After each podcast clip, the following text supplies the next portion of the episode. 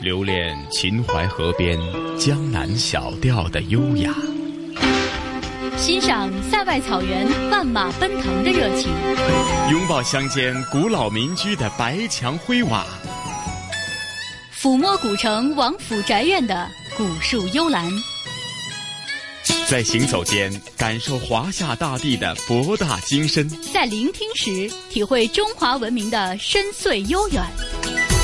这里是华夏之声台和香港电台普通话台联合制作播出的《魅力中国》。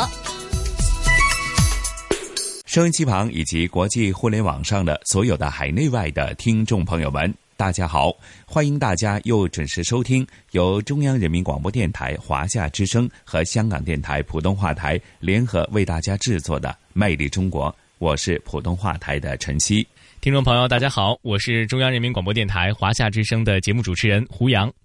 胡杨你好，你好晨曦。是啊，胡杨。那这一期《魅力中国》的主题内容呢，又回归到我们较早前所推出的一个专题系列，就是正在消逝的文化印记系列。而这一次《魅力中国》的呃文化印记系列，主要是关注在哪方面的内容呢？今天我们要和大家关注的呢，是这一季当中，我们关注一下内地的生态的建设。那么是为大家播出的是致我们正在消逝的文化印记——生态记。嗯，这个生态记就是说讲的是原生态的原来的一些特定的一些，或许是景观，或者一些是文化遗产等等这方面的主题内容，是吗？没错，其实呢，我们知道大自然的鬼斧神工，在某种程度上也为我们衍生出了无数灿烂的文明和文化。然而，随着时间的推移，沧海桑田的这些变化，你会发现生态环境逐步发生了变化，而与生态环境紧密相关的相应的文化符号和现象也逐渐的发生了变化。在今天的节目当中呢，我们将跟随记者来到四个不同的地方，感受四个不同的生态环境以及这些环境变化背后文化现象。这样的流失和消退，嗯，关注是哪四个地方啊？呃，这四个地方呢，分别是西部的敦煌、中部的洛阳以及南方的洞庭湖。最后呢，要去到的是非常著名的济南的趵突泉。是胡杨啊，提到这四个地方呢，我相信可能很多听众朋友或许是马上就有所联想了，又或者呢，很多听众朋友也曾经踏足刚刚提及的这四个地方。敦煌马上想到的是当年的丝绸之路的一些辉煌的历史哈。那洛阳呢，马上联想到是它的牡丹。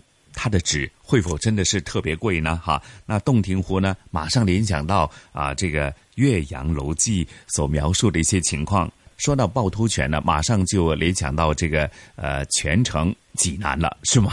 没错。说到上述的四个地方呢，他们都有属于自己的专属的文化名片哈。无论是像西域的沙漠，还是像中部的牡丹花，还是像南部的水乡，以及在我们整个东部地区的这样的一个泉水，每一个文化印记的背后，都是展现出了当地的这种生态环境的变化。可以说，文化的这个印记的这个。轻与浅啊，深与重，在很大程度上呢，是和它背后所给养着的它的这种生态文明有着非常非常密切的联系。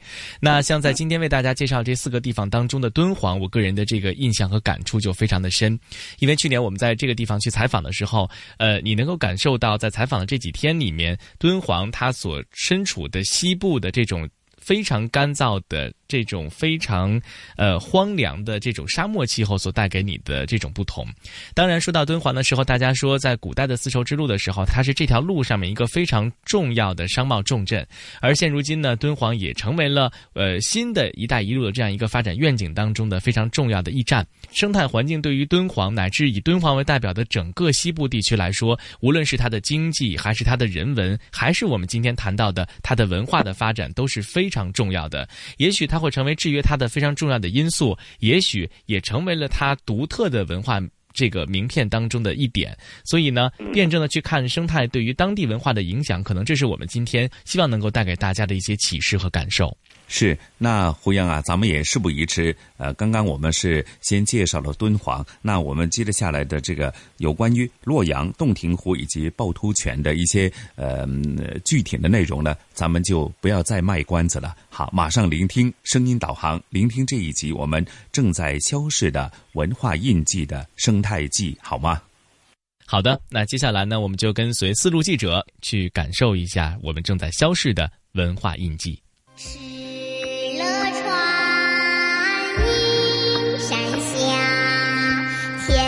你是否向往天苍苍，野茫茫的辽阔？我见青山多妩媚，料青山见我应如是。你是否怀念杏花春雨，古道西风的宁静？如果有一天时光流转，眼前的风景不复旧时模样。洞庭湖啊，满目风帆，这是当时的情况。现在呢，就这种环境是看不到了。琴声是否依旧悠扬？诗句是否依旧流淌？心灵又将何处安放？在那个时期啊，洛阳水量是非常大的。为啥要洛神赋啊？那绝对的不像是一般的一条小河，大了诗人的不可能发出来的。致我们正在消逝的文化印记——生态记。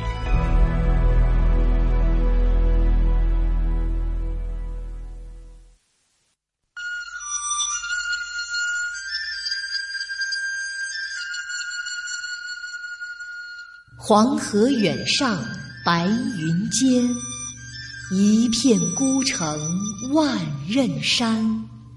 羌笛何须怨杨柳，春风不度玉门关。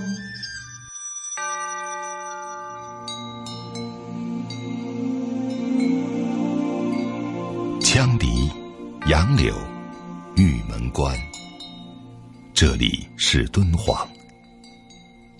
历史上，它是西域进入中原的门户，也是丝路通往西方的要道。那些公元四到十一世纪的壁画与雕塑，那些数以万计载有各种文字的赤轴黄卷，那些因月牙泉、胡杨林、戈壁滩而生发出的佳作名篇，共同形成了独特的敦煌文化。而他，却在经历一场旷日持久的生态危机。危机的源头是水。小时候，我们十三四岁吧，假期里面同学组织这块到月牙泉，那时候可以直接从北山知道吧？北边的那一座山峰直接上去。山很高，你那个水面很大，好像要掉下去以后掉到那个泉里面那一那种。但是现在月牙泉水面缩小了三分之二，你看那个泉没有那种那个活的，就是。就在天的那边很远很远，有美丽的月牙泉。诗人方建荣儿时差点掉进去的月牙泉，身处沙山，形如弯月。因亘古沙不填泉，泉不和解而成为奇观。四面风沙飞野马，一潭云影幻游龙的吟咏，让无数人心驰神往。如今这湾碧水却日渐消瘦憔悴了。方建荣在散文中心疼地将月牙泉比作敦煌的泪眼。想啊，念啊，月牙泉。当那首《月牙泉》回荡耳畔时，我们听到的不是美，而是一种担心。担心有一天这只泪眼会枯萎，一朵绝世花朵一般会从人间天堂里凋谢。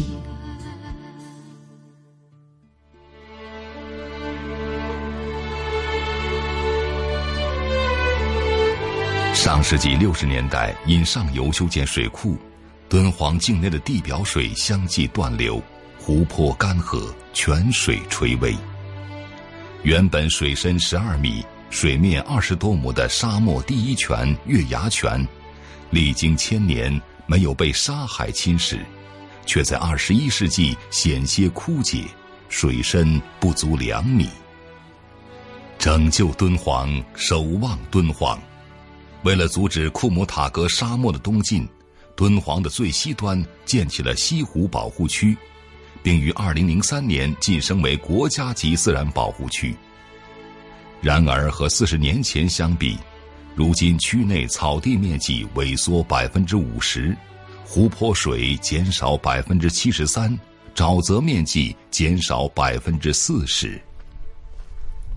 我这个地方在二十年前，这个都是水面。哎呀，天哪！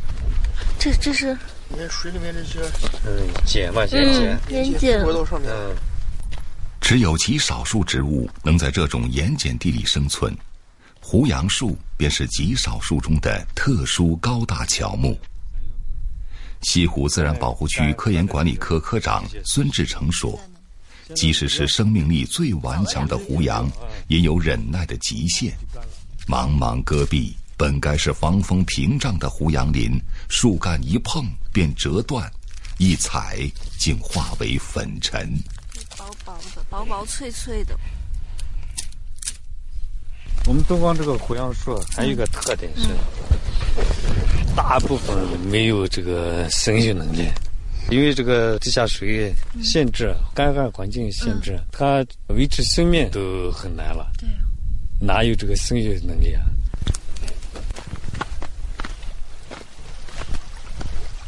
这是作家杨显惠眼中一九六五年敦煌的胡杨林。我喜欢疏勒河，还就因为那一片又一片长满河岸的胡杨林。沟里有地下水渗出来，胡杨林就格外高大茂密。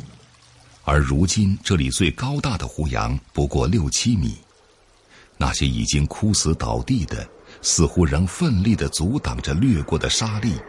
然后在自己周围形成一个土包。护林员们管这儿叫胡杨墓地。敦煌市民张先生看不得胡杨被塑造的过于悲壮，却深知悲剧的源头。小时候，我的父亲呢，从现在的西湖砍了一棵那比较粗的那个胡杨木，然后把那个树芯儿给掏空了，小孩站在里边摔不倒也磕不着。可以学步，总觉得砍了它会长起来，用完了还会有。谁成想呢？就是这个胡杨真被砍了以后，它没长出来。后来那个水越来越少，胡杨成为一种记忆了。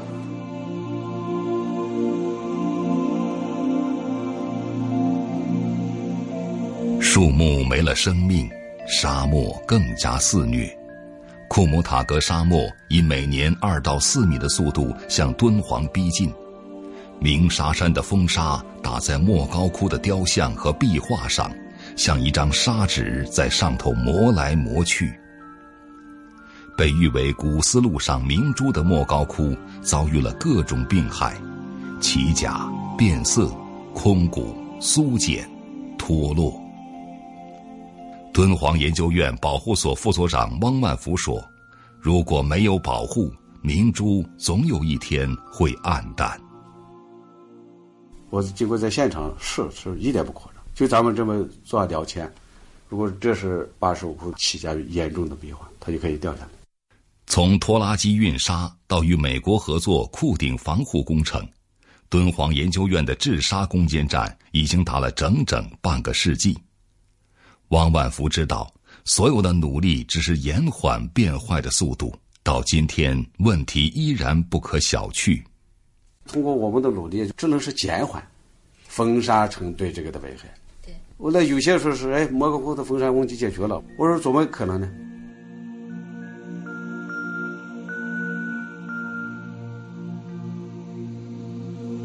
《汉书·地理志》记载：“敦，大也；黄，盛也。”谁能料到生态巨变会让这些大而繁盛的文化瑰宝？逐渐掩埋在岁月的尘沙里。月牙泉的水、保护区的树、莫高窟的沙，都在无声地见证着这场变迁。敦煌的辉煌在历史，敦煌的未来在生态。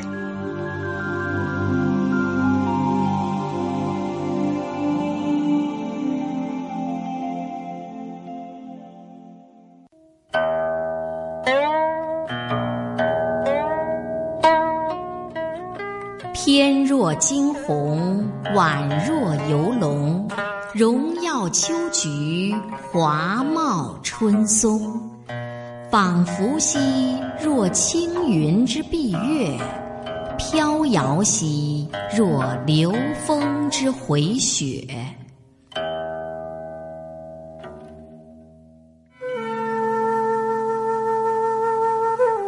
公元二百二十二年，曹植到京都洛阳朝觐，归渡洛水，写下旷世名篇《洛神赋》。一千八百年的沧海桑田，让今天的人们很难想象，怎么可能在洛阳偶遇水中女神？在很多人固执的印象中，洛阳都是一座土黄色的城市。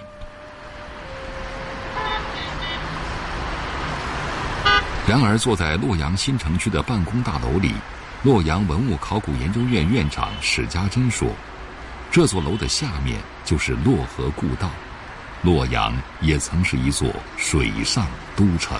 在那个时期啊，洛阳水量是非常这个大的。为啥有洛神赋啊？那绝对的不像是一般的是一条小河，大的诗人呢不可能发出那么的感慨的。”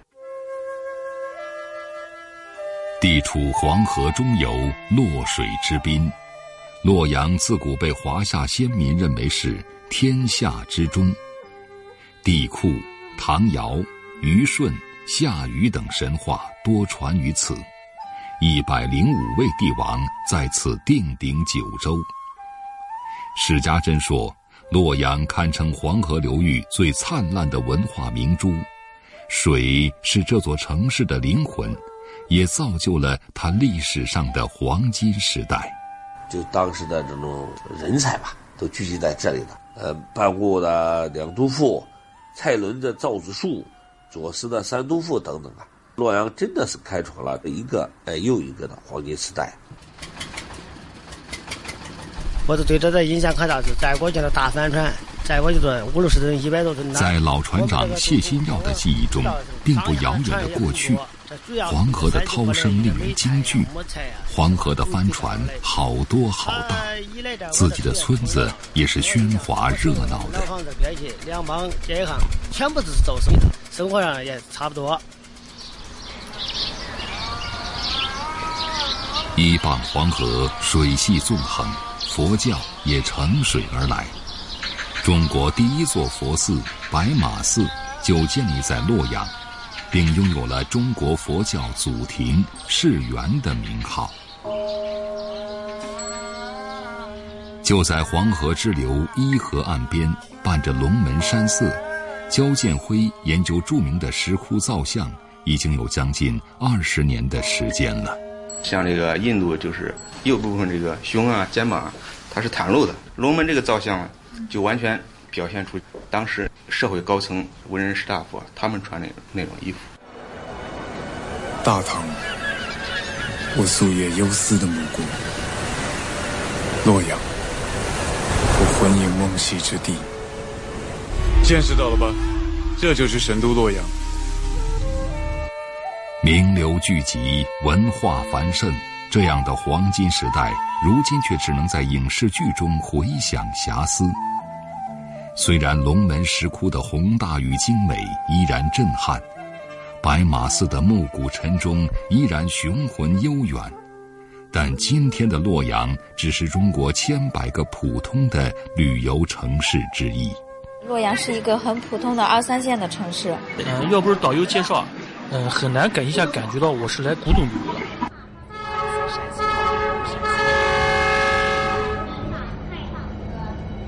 这里是陇海铁路边的韩家仓遗址。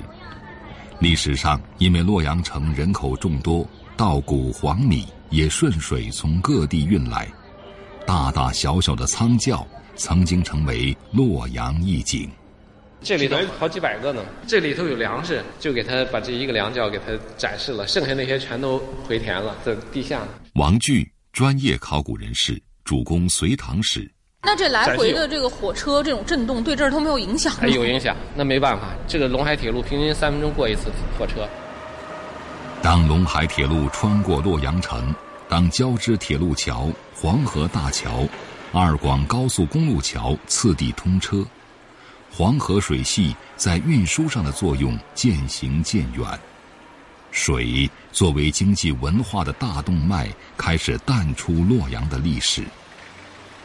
黄河的暴力脾气也被水利工程驯服，黄河湿地更被列为保护对象，与水相亲近，伴水而生，慢慢变成这座古城口耳相传的历史。我们天天都是渡口，渡口都是这儿拉着，喂喂嘿嘿。在铁屑渡口边的村庄里，一位八十多岁的老奶奶晒着太阳。丈夫当年喊过的号子依旧清晰，只是已与伊人一起成为深埋的记忆。黄河上的大帆船早已退出了历史，以至于小浪底都没有必要为航运留下通道。这个是什么东西做呢？桐木。桐木。桐木。老船长谢新耀，如今还会给乡亲们修修小木船。还有人造大船，就是运输用的大船。没有，现在没有。现在这自从这黄河大桥通了，现在都是用车辆运的，水上运输都大船一般是这都没有啊。史家珍在洛阳从事了几十年的考古工作，见识了洛阳城太多的繁盛与荣光。对于这座古都因水而兴、因水而衰的变迁，感慨不已。纵观整个黄河流域的大小城市，文化的褪色以洛阳最为典型。因为这个时代在变迁，漕运地位的减少，呃，洛阳的这个城市地位也开始下降了，呃，不再是我国的政治文化中心城市，成为了一个普通的呃旅游城市。现在。大家又在纠结，又在遗憾。哎呀，这个好，刚才那个天成了，坐落于市中心的明堂天堂是洛阳旅游的必选项目。金碧辉煌的大殿里，不少游客很乐意花上一笔不算昂贵的费用，打扮成女皇武则天的模样拍照留念。只不过，如今这里与那位女皇唯一的联系，只是地下那方中心柱的遗址罢了。黄河应该在咱们的哪个位置？黄河在这个北边，谭家仓在宫城的东北角，再往东北去一点。咱们在这里现在看不着，看不着，现在建筑都给挡死了。天堂曾是唐朝洛阳最高的建筑，如今站在复原后的天堂最高处。已经看不到黄河之水，洛阳城也看不出别样的颜色。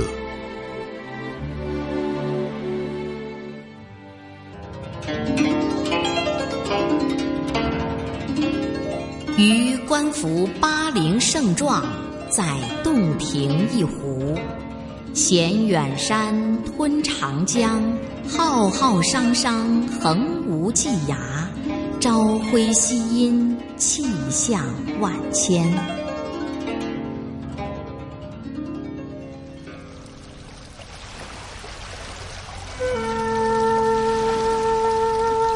洞庭天下水，岳阳天下楼。公元一零四六年，北宋庆历六年，范仲淹受好友滕子京之约，为重修岳阳楼作记。望着随信寄来的一幅《洞庭晚秋图》，范仲淹挥毫写下全文三百六十八字的传世名篇《岳阳楼记》。只能说，你想象一下，在当年那个时候，你要上这么高，然后在这个景色。滕子京修建的岳阳楼早已不复存在，如今这座清代复建的岳阳楼依然每天游人如织。但长期从事岳阳地方志研究的杨一九常常叹息：历代文人墨客远眺八百里洞庭的心境，已很难体会。八百里洞庭讲的是什么？周长啊？现在周长恐怕还，你要真正算起来恐怕还不小，但实际上里面很多它已经不是湖面了。你像我们现在往君山那边去，包括君山区建新，那那以前都都是都是湖中。作为中国第二大淡水湖，洞庭湖面临的最大窘境是缺水。主湖泊面积从清末的五千多平方公里。萎缩到二零一四年的两千多平方公里，大旱越来越频繁的光顾洞庭。二零一一年旱情最严重时，干涸的河底长满高草，以至于现场报道的电视记者恍如置身草原。大家可能会以为我是在内蒙古的某处草原，实际的情况是我现在就在东洞庭的湖底。那么去年的这个时候呢，洞庭湖水的高度应该是在我头顶上方三点五到四点五米处。根据这个卫星遥感数据，天下足，鱼米之乡衍生了繁盛的文化，更聚集了稠密的人口。人们依水而居，也向湖水无尽索取。上世纪六十年代以来，洞庭湖经历了长期大规模的围湖造田。十多年前，为了盲目追逐经济效益，人们又在湖中湿地盲目种植被称作“抽水机”的速生杨树。从事湿地生物多样性研究的彭平波教授说，速生杨还影响到了洞庭湖鸟类的生存。你像那天鹅，它的起飞和降落。要很开阔的场面，它有一种滑翔的过程。你这个地方如果说生境破坏，全部被氧训练，它不可能落在林子里面，它水了。加上非法采砂，以及上游来水急剧下降，泥沙淤积，洞庭湖水面消失过半。更令人痛心的是，网箱养殖、农用化肥、生活污水、企业污水。都在不断恶化着洞庭湖的水质。虽然洞庭湖治理工程从上世纪八十年代就已经启动，三十年间出台过各种方案，可从二零零三年到二零一三年的十年中，洞庭湖劣五类水质占比达到百分之五，四五类水质分别为百分之四十九和百分之四十六，二三类水质断面已经消失。这是被称作长江精灵的白鳍豚的叫声。南宋诗人陆游曾在《入蜀记》中记录下它们成群出没的景象：巨鱼石树，色苍白，大如黄犊，出没水中。每出水辄激起，沸成白浪，真壮观也。然而，二零零七年八月。白鳍豚被宣布功能性灭绝，江豚数量也只剩下不到一千二百只。二零一二年春天，在短短四十六天内，洞庭湖区甚至出现十二头江豚密集死亡，震惊全国。这个是江豚了，啊，这个是白鳍豚了。啊，江豚和白鳍豚也画在那个画里了。啊，对对，放在一页，啊，放在一页。啊，这个这个是白色的，这个是黑的。已过古稀之年的李水生从小在洞庭湖边长大，退休之后，他花了两年多的时间完成了百米长卷《洞庭百鱼图》。他告诉我们，洞庭湖曾经有超过一百二十多种鱼类，而现在常见的已不到二十种，很多鱼种都只能在画里才得一见了。尽管鱼类资源已经枯竭到如此地步，尽管政府部门不断严加治理，可在洞庭湖仍能见到细密的，连一支签字笔都无法穿过的绝户网。它一玩起来呀，再少都是几百亩。你看它的网膜，对，你说这个鱼还这么小的鱼都都打起来了，你说还有什么鱼啊？没有鱼了，只是段子追生的搞好。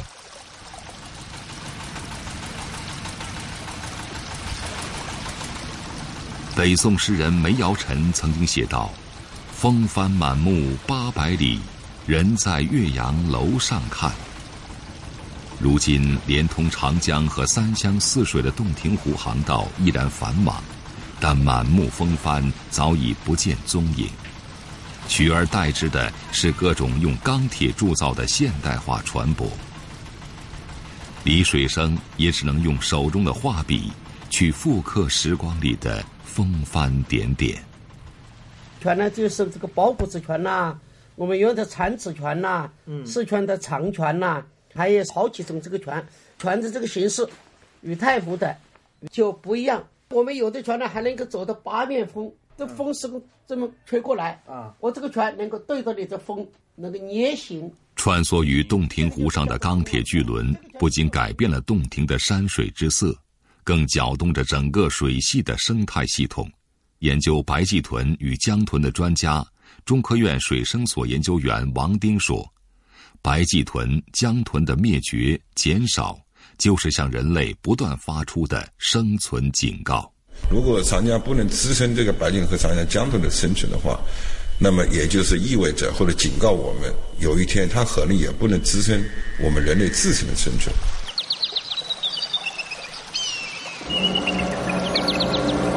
在《岳阳楼记》中，范仲淹这样写道：“至若春和景明，波澜不惊。”上下天光一碧万顷，沙鸥翔集锦鳞游泳，岸芷汀兰郁郁青青。但愿这八百里洞庭好风光，不仅仅只是一篇千古文章。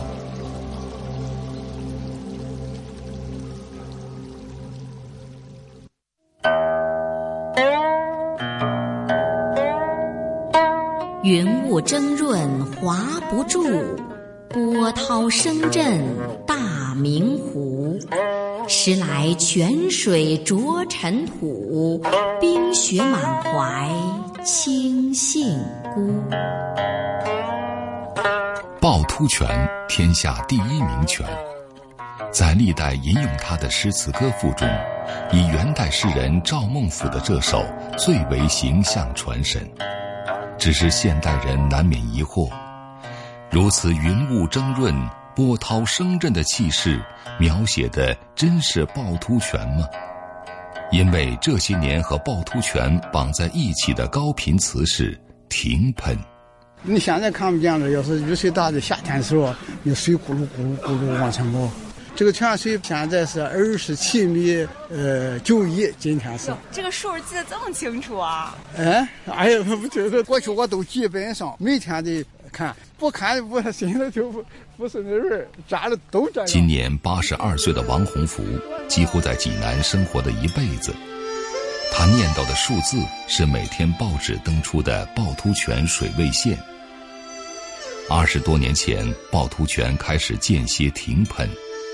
一九八一年，一九八六年，一九九九年，最长的一次长达九百二十六天，二十七米，对于老济南人来说，是一条刺眼又痛心的红线。二十年前吧，不但是不冒了，底下可以进去扫树叶子了。进去扫树叶子啊，就保住全。现在要保全保的还行，要是再再下到二十七米啊。就一点不能冒了。由于地下水系相连，这一条线所展示的，更是整个济南城泉水的枯荣。济南素以泉城盛誉闻名，城内曾经百泉争涌，家家泉水，户户垂杨。这写着饮用泉水，请勿污染。这这个水可以喝，这水过去都能喝，全城这个护城河的水都能喝。现在不行了，家里头有泉眼吗？有有泉眼，那时候那个水都能喝，里边那个鱼来回的跑，有的是。在自己家吃鱼。有几年时间，王洪福就住在曲水亭街附近的小院里。在他的记忆里，七十二名泉、珍珠泉、金线泉、豆芽泉，都是能叫得上名字的。那些叫不上名字的，六十年代护城河内的老城区里。有两千多处，分散在全城人家院子里，流过厨房、客厅。他的老邻居卧室床下就有一口泉，而王洪福本人更在卧室墙根凿了个洞，引泉水沐浴。过去五六道啊，五六道这个水啊都有鱼。在这住的时候，听我穿个窟窿，我在里边洗澡。清泉趁人意，古巷烹茶香。黄洪福说，过去讲究的人家洗衣做饭用自家泉水，唯独喝的水要靠水夫从东护城河或者杜康泉等地取了水送来，交一个水牌。换一担子六十斤水，月底结账。就底牌车，你知道吧？两棍儿啊，我知道。啊，就拿上边弄个木桶子，木桶子他从这里是舀了水，灌上以后，一家一户的水。从那个护城。后来有了自来水，送水的路路车逐渐消失了，大片的老院拆了，起了高楼，夹在其中的泉眼自然被吞噬掩埋，全城只剩下一百多处。再后来，为了保全，济南人的饮用水逐渐由地下水换成了黄河水。如今，济南人喝的水是混杂了十分之一泉水的黄河水，但戒不掉泉水的老济南，仍会赶到为数不多的取水点，背一桶泉水回家。摩托车骑多长时间骑过来？来回四十分钟。哦，来回四十分钟打两桶水。啊。这水泡茶是特别好喝吗？口感，口感好。哎，它没有漂白水那个味儿。半个多世纪之前，这片地下水系供养了不到五十万人口，如今有超过七百万人在此生活。济南市民权保护办丁大尧说：“这些年生活和工业用水激增，泉水补给区地表硬化。”都是地下水位告急的原因。为了保住泉城的泉，他们提出了增雨、制采、补源、控流、节水的十字方针，苦苦保住了趵突泉十二年没有停喷。在两千年以前，哈，济南市的公共管网用水都是地下水，现在已经控制到百分之十以内了。那五个水库在那沿途的重点渗漏带可以放水补源。控制那个泉水的流量，比如说趵突泉哈，它白天作为景观用水，在夜间呢，我可以让它少流一点儿。西护城河河岸较高，景观枯燥，植被单一。趵突泉的停雨喷成了整个国家关注的新闻，但徐家茂老人挂心的绝不止一条趵突泉水位线。今年已经八十三岁的他，一生都在为保全奔走。站在从西护城河去往大明湖的游船上，他告诉身旁的年轻人：“这大明湖里的每一滴水，原本都来自济南城里的泉。泉水丰沛的年代，一个珍珠泉系足以填满大明湖。而如今，不仅引来了趵突泉，还不得不依靠周边水库补源。”原来这呃这现在这就不行。原来的时候啊，都是荷花。建公园以前，水面百分之七十种水生植物，荷花、芦苇、蒲菜，就是湖民种田的地方，这是土地啊，用这个好种地啊，养虾、养鱼啊。半个世纪前，这片泉水湖就是周遭百姓耕作的田园，白莲藕、蒲菜、湖虾都是上佳食材。荷花梗、芦苇根，也是能卖上好价钱的中药材。市井百姓在船上随手摘几个莲蓬就吃，文人贤达则偏爱碧桶饮，用荷叶盛上美酒，从荷茎末端吸着喝，感受酒味杂莲香，香冷胜于水的美妙。如今与趵突泉一样，大明湖也起了围墙，成了公园。拆掉的古城墙砖砌出了分明的湖水形状，挖深湖底，清出淤泥。最后一批湖民也被改编成了园林工人。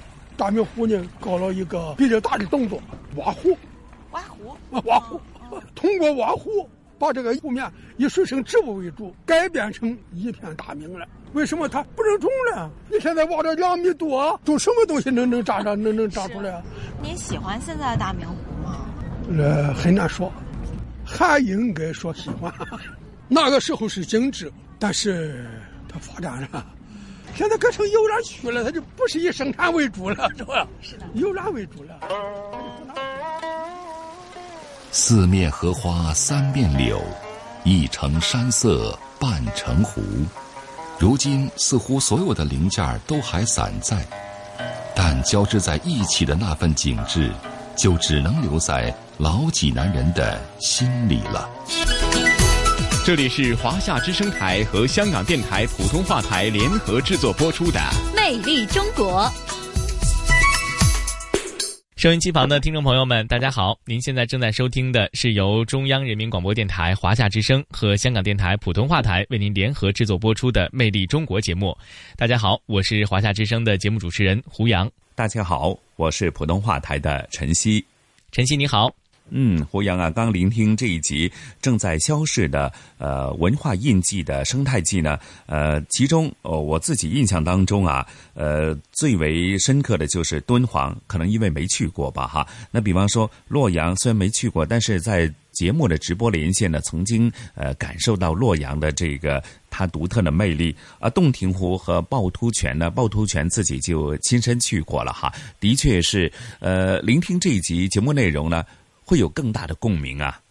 的确是这样。我们去特别感慨大自然的鬼斧神工的同时，哈，也在某种程度上去感受到了生态环境的这种变迁对于文化符号和文化现象的这种深刻的影响，这种潜移默化的改观和影响。其实说到生态记呢，在我们的生活当中，除了有自然环境的生态之外，人文环境的这种生态的。这种环境的营造其实也是同样重要的。各种啊，充分发挥人类潜能的这种 DIY 的手工的这样的一个市场，以及非常具有生活气息的二手交易的市场，其实是非常具有浓郁的人文色彩的地方。不知道香港是不是有这样的地方？是是是，其实啊，呃，胡杨呢是呃，的确是追求这个。呃，一贯的理念呢，自己动手的这种呃实验者哈，那这一期香港故事的主题内容呢，就正符合你的这个生活的态度哈。因为呢，雨波和嘉宾主持来自中国旅游出版社的副总编辑一哥陈一年呢，将会继续和大家游走在深水埗区，而深水埗区呢。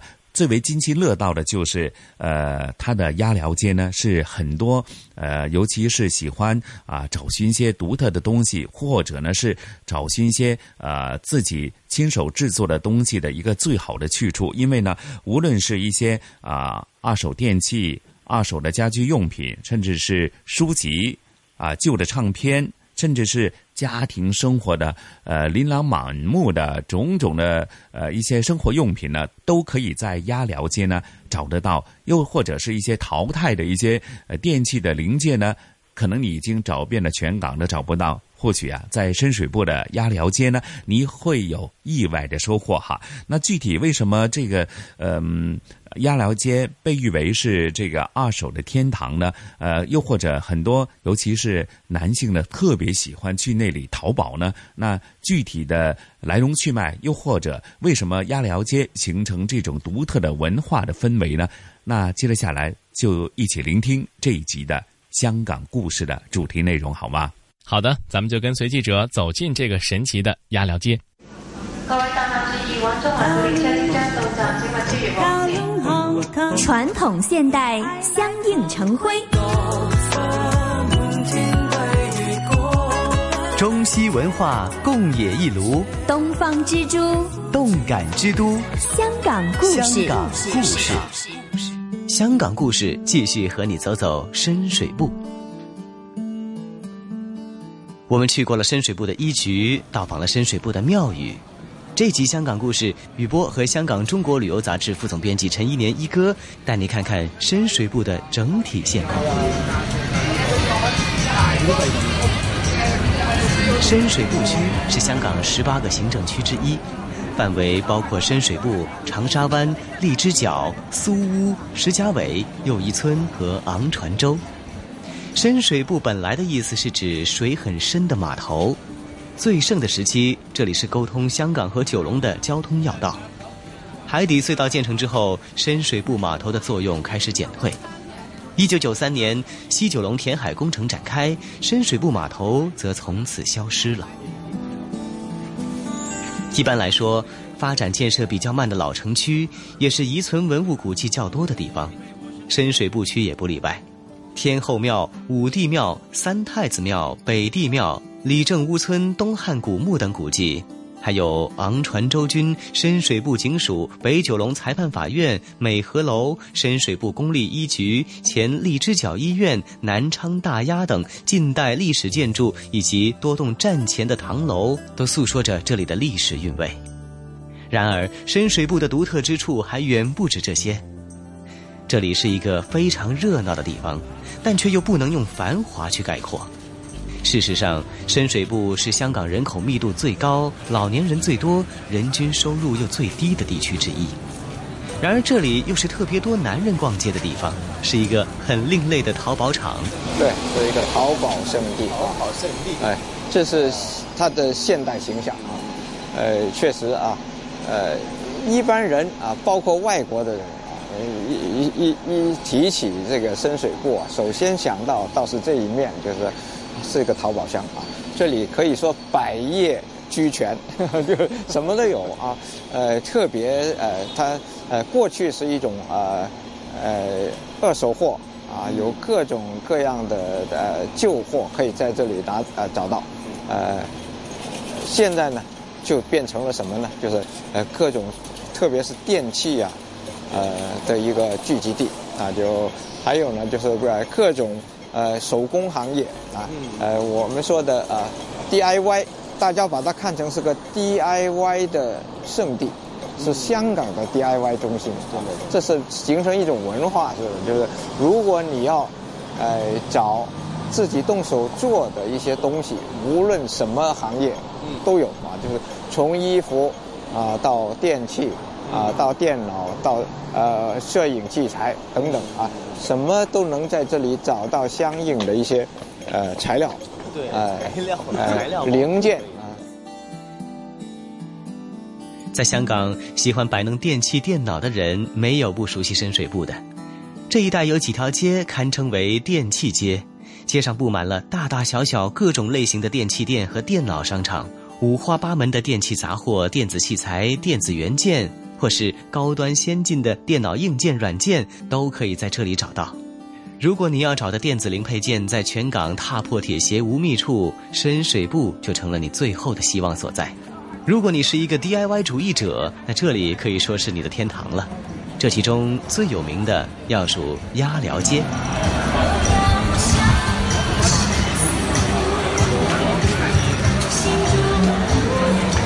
鸭寮街本来是专门卖二手货品的街道，从一九七零年代开始，这里变成了电子零件集散地，有很多价廉物美的货品出售，像二手电器、旧书刊、旧唱片等等。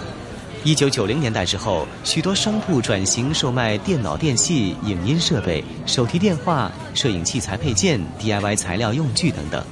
有关鸭寮街的风貌，曾经被拍成电视剧《翻新大厦》。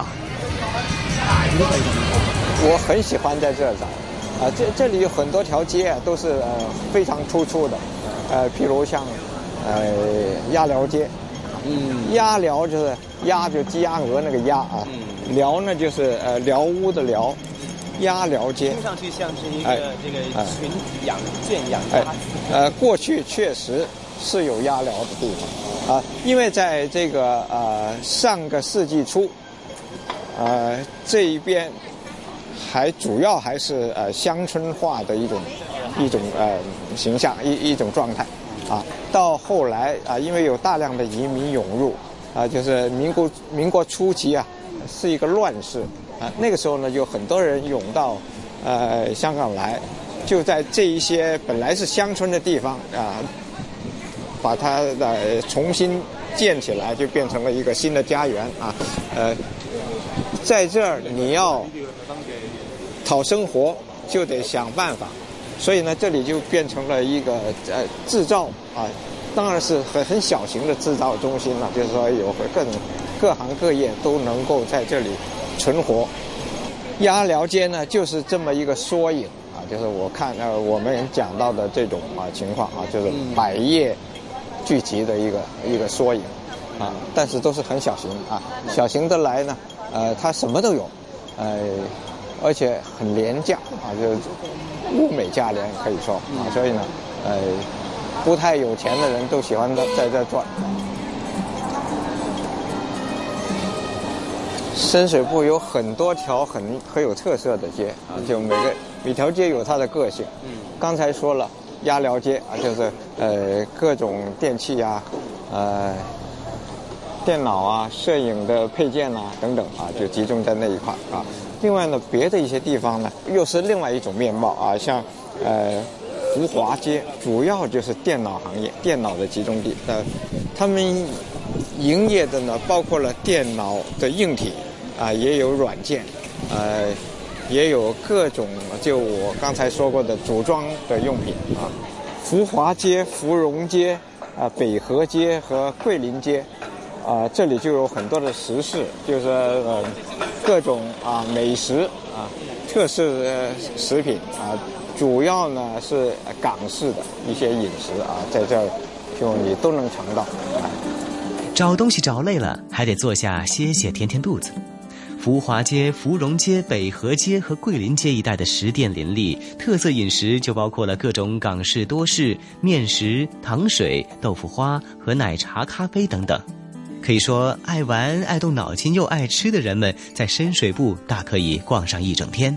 DIY 爱好者们久不久就会开始想念这里——香港的 DIY 文化中心——深水埗。